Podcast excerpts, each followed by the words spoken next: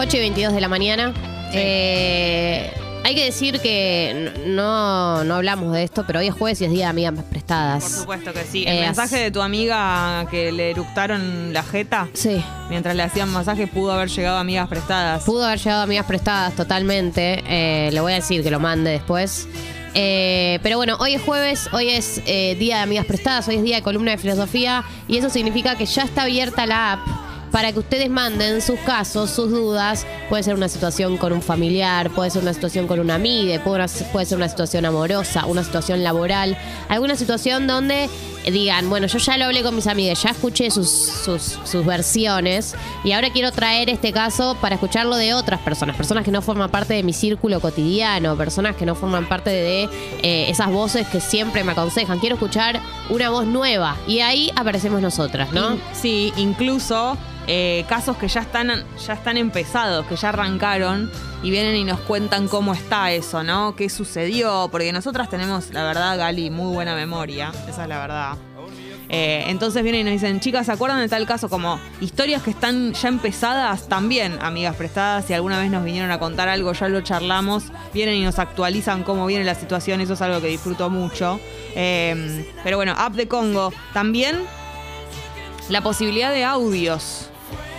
Claro, pero pedimos por favor los audios, no solo la posibilidad, es el deseo. Sí, cuando se animan a mandar audios es muy lindo en Amigas Prestadas. Yo entiendo que eh, es un poco intimidante porque estás poniendo tu voz y las personas a veces pueden escucharte. Acá se cuentan casos muy comprometidos, le tenés que poner la voz, entiendo que es difícil, eh, pero es muy lindo.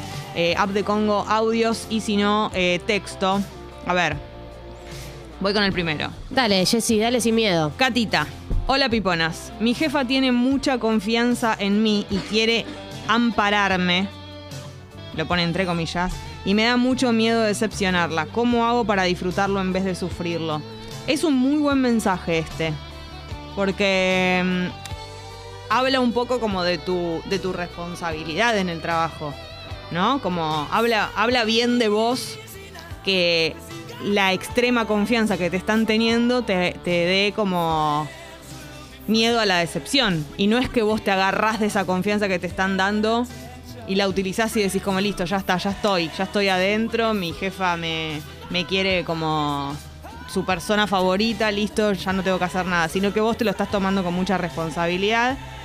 Eh, a mí me parece que al principio va, te va a pasar esto, te vas a poner nerviosa, no sé ni a qué te dedicas, ni cómo es el vínculo, ni nada, pero por el mensaje que estás mandando, eh, también a qué te referís con ampararme, ¿no?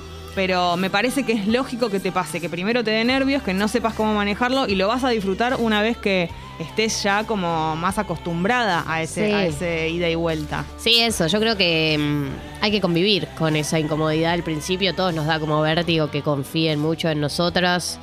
Yo cuando dirigí mi primera radio me pasó. Cierto, Gali. ¿Te acordás de Tenía ese muchísima día? gente a mi cargo, fue un momento muy tenso, pero bueno, hay que convivir. Ya hay que estás convivir. pudiendo disfrutarlo al día sí, de hoy. sí, ahora que ya es el tercer palusa que transmitimos, estoy más tranqui, pero Desde mm, el camión. claro, Sí, desde el camión de residuos. No, y también me parece que habla muy bien de ella, que sienta como... Eso, como que, a ver, eh, para mí es, hay, hay un primer, una primera instancia de como una adrenalina y una, una cosa medio abismo de como esto es un montón, se convive y en un momento uno eh, ya deja de ser como la nueva en lo que hace y deja de ser todo nuevo y pasa a ser tu trabajo cotidiano y, y, y, y empezás a ganar confianza en vos misma, pero como, nada, aprender a convivir con la incomodidad y también saber que en los laburos se cometen errores, digo, como que hay algo que es... eh, el ADN de trabajar, que es, eh, y más en trabajar cuando te dan nuevas responsabilidades, que es que vas a cometer errores, eso es un hecho y tu jefa lo sabe. Digo, tu jefa está preparada para que cometas errores. Entonces también entender que cometer un error no es el fin del mundo y la mayoría de las veces se aprende en el hacer. No, y además que es como que uno no... Dice, bueno, me eligieron para tal puesto. No, sucede mucho estas cosas con, con los ascensos, por ejemplo, ¿no? Como que te, te ponen en un puesto mejor del que tenés, o te aumentan el sueldo. Por ahí con el aumento del sueldo no pasa tanto, pero con el, el cambio de puesto, ¿no? Que requiere como una responsabilidad nueva. eh, y vos decís como, uh, no, pero esto. Y la persona que te elige también te está eligiendo. O sea, eh, es win-win supuestamente, ¿no? Como que la persona que te elige te está eligiendo a vos por algo. No es que te está dando un premio y un regalo. No. Digamos, es como algo que está confiando en vos y por algo te está poniendo en ese lugar. Entonces hay que tomárselo así. Jessy, es un gran consejo el que acabas de dar. Un gran consejo en el marco de amigas prestadas. Típico mío. La- eh, bueno, así sos, así sos. Te despertás y das un consejo. Eh, amigas prestadas, la sección en donde ustedes nos traen sus eh, dilemas diarios, sus eh, situaciones que no saben cómo solucionar o que necesitarían algún amigo out- outsider que, que opine. Eh, porque ya recibieron consejos y no le bastan, o por ahí no tienen con quién hablarlo, y vienen, lo traen acá, lo ventilan. Claro. Y nosotras eh, emitimos eh, nuestra humilde opinión, ¿no? Que muchas veces son distintas, lo cual lo hace más diverso, porque es como estar en un grupo de autoayuda, donde distintas personas te dicen sus visiones, solo que el grupo de autoayuda somos Jess y yo. Voy con el siguiente. Lauri dice, tengo una amiga que estudia actuación y me invitó a su obra de teatro. Tengo miedo de que no me guste, eh, pero la quiero mucho y voy a ir igual a la, a la obra a la que me invitó. ¿Cómo hago si sucede esto? O sea, si le, si le dice o no, en caso de que no te guste. Es una situación muy Terrible. muy terrible Muy y muy complicada porque, a ver, es tu amiga, no le podés mentir de alguna manera porque cuando te invitan a un estreno o lo mismo a un show o a lo que sea, vos estás esperando, eh, las personas que hacen eso están esperando un ida y vuelta que sea eh, sincero, pero por Sí. otro lado herís a la persona. Sí, no puedo decirle, che, me pareció una... No. Claro. Pa- eh, para mí en esos casos, cuando voy a ver una, una obra de teatro o algo de alguna amiga y no me gusta, lo que hago es decir las cosas que me gustaron, específicas. Esa es muy buena. Como, che, me gustó la actuación de tal, me gustó la música, como que hago hincapié como en las cosas eh, que me gustaron específicas. Y por ahí esperar que la otra persona, ¿no? Por ahí diga, no, esto no estuvo tan bien, ¿no? Viste que en general esa persona, la persona que actúa tiene cierta autocrítica y dice, esto no estuvo tan a bien. veces no. A veces no, ¿no? A veces está Bueno. como muy confiada. Muy como-. Y sobre todo en el momento en el que sale de ahí, ¿no? Porque después eh, hay un momento más de reflexión, pero apenas sale del teatro. Igual yo quiero decir una cosa con respecto a, los estrenos, a los debuts y todas esas cosas. Me voy a poner un poco del otro lado. Eh, es muy feo que te expliquen por qué no vieron. O sea, por ejemplo, Lauri, si vos no vas al estreno de tu amiga, no, no, le, no le- no te mates de excusas diciendo por qué no. O sea, a mí me molesta mucho las personas que, por ejemplo, no nos escuchan y se No escuchan tata, digamos. no escuchan tata y se desesperan por dar explicaciones de por qué no.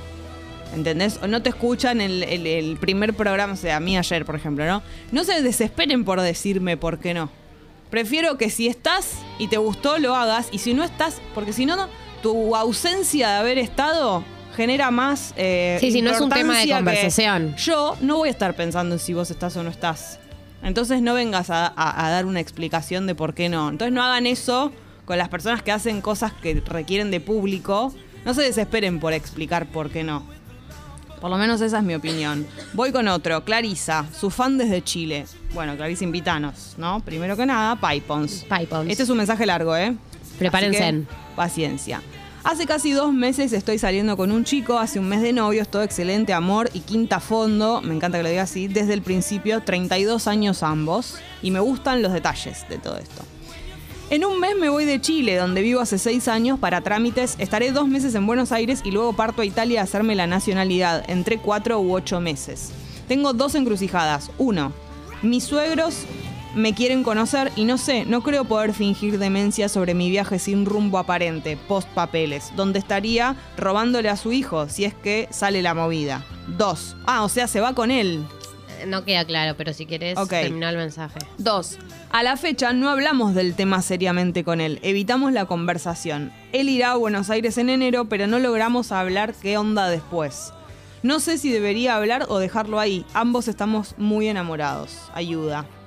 Hablalo Ah, ayer. ok, creo que incluso el 1 y el 2 sería. están al revés, porque primero tenés que hablar con él sobre si se van juntos o no. A ver si. no, capaz que entendí mal, ¿eh? Pero hablar primero si se van a ir juntos a Italia y todo eso. Y lo de tus suegros queda absolutamente en segundo plano. Porque primero urgente la conversación entre ustedes. Totalmente, totalmente. Mirá si eh, vos decís, bueno, vamos hablando y te vas con la ilusión de, bueno, seguramente venga y llega el momento y te dice que no está perdido. Como, por ahí no necesariamente tenés, tenés que ir con el pasaje de él sacado, pero sí con un plan de acción. Ya sabes que se va en enero y eh, en algún momento se irá a Italia, se quedarán, pero como algún tipo de plan de acción, yo me iría, no me iría con full incertidumbre porque no sabes qué vas a hacer vos tampoco, como...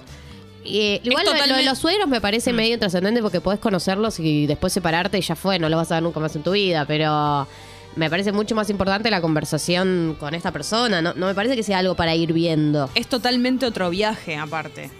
Sí. ¿no? Eh, a ver, Conra. ¿Querés que lo lea? Dale. Piponas. En el laburo me dieron un plan de desarrollo personal donde tengo que estudiar y aprender un montón de cosas en el plazo de un año. Al final se me triplicaría el sueldo, sigue. Eh, los primeros meses me eh, fueron muy bien, volví a trabajar y le metía dos o tres o cuatro horas al estudio. Este mes y el pasado no pude, pedir la perdí la motivación. Llego a mi casa y quiero ver una serie. Es lógico lo que te pasa. Con Ranay mantiene la motivación del estudio todo el tiempo. Eh, no podés, yo te hago una pregunta, Conra. Eh, no podés ser como esas personas que estudian más sobre la fecha. Viste que uno tiene, tiene parciales a los que llegás bien estudiado, que estudiás con semana de anticipación, y hay parciales a los que estudiás dos días antes. Si venías, venías de unos meses de estudiar todos los días, dos, tres, cuatro horas, y de repente tenés un par de meses donde estás más más sobre la hora o más, menos, menos riguroso. No me parece tan grave. Pero me parece ¿cuánto que dura? fuiste muy disciplinado durante varios meses. ¿Cuánto dura? Un año. Ah, claro, es un montón. Nadie está un año entero siendo disciplinado. Está bien. O sea, no te sientas, no sé si su, su pregunta, o sea, no sé qué quiere resolver, digamos, como tener más, más ganas. Es lógico que te pase y tal que vez siente son... mal, claro, por, por, por no tener eh, la, la voluntad de mantener esa disciplina originaria. Y además pone, llego a mi casa y quiero ver una serie, como, si, Lógico. como si dijera, llego a mi casa y quiero Prender fuego. romperme todo. la cabeza Sí. contra la pared. Lo no, lógico es lógico hacer. que quieras hacer eso. Se llama descansar y desconectar. Pero, pero me parece que pueden llegar a ser momentos, ¿no? Como que ahora estás en esa y después volvés a. Yo lo que haría, no sé si. Porque no tengo información y soy burrísima y no entiendo esto del plan de desarrollo personal. Pero me tomaría como un descanso, si se puede, en el- por lo menos de la, la mayor exigencia, o sea, lo, lo que más puedas descansar dentro de la exigencia que te requiere el plan, ¿no? Como Sí, y tal vez- dentro de lo posible, por lo menos unos días, para después poder volver a Eso. activar mejor. Tal vez por ahí es como decir, bueno, estos meses estoy más tranqui, eh, descanso Mm. con, con el objetivo de si me tomo un descanso, después retomar con más ganas, ¿no? Que es algo que puede pasar. Exacto. Eh, mensaje de Vic. Dale, Vic.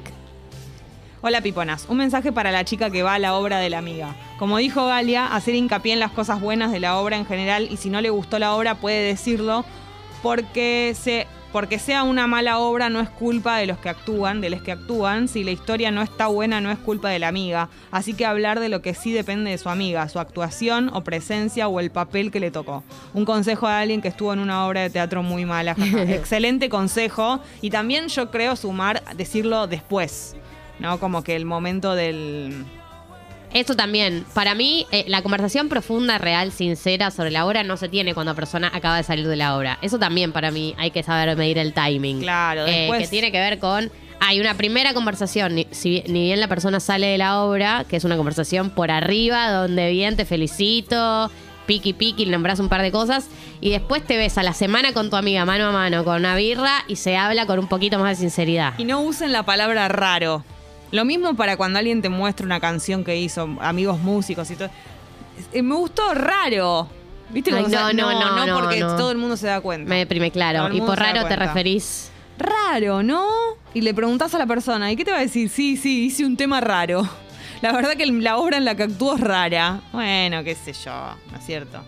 ¿Qué sé Eh, sí, no, no, el, el término, el término raro pone incómodo y se percibe algo del, del clima de no gustó. Claro, exactamente. Eh, Gali, esto sigue. Esto porque sigue, nos sigue queda un montón Prestadas. de cosas. Hoy es jueves. Hay, sigue Amigas Prestadas. Hay columna de filosofía, Sí. hay todo lo que siempre existe en un programa de radio. Así que seguimos con más tata.